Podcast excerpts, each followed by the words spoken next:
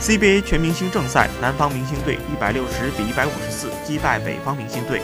南方明星队外援弗雷戴特表现抢眼，出场二十五分钟，二十四投十四中，狂轰三十九分、五篮板、五助攻，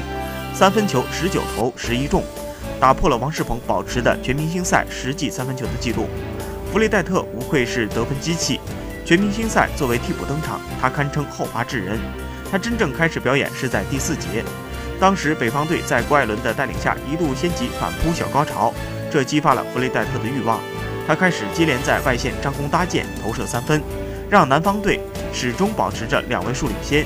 值得一提的是，王仕鹏就在现场担任解说员，他也不由得称赞了弗雷戴特。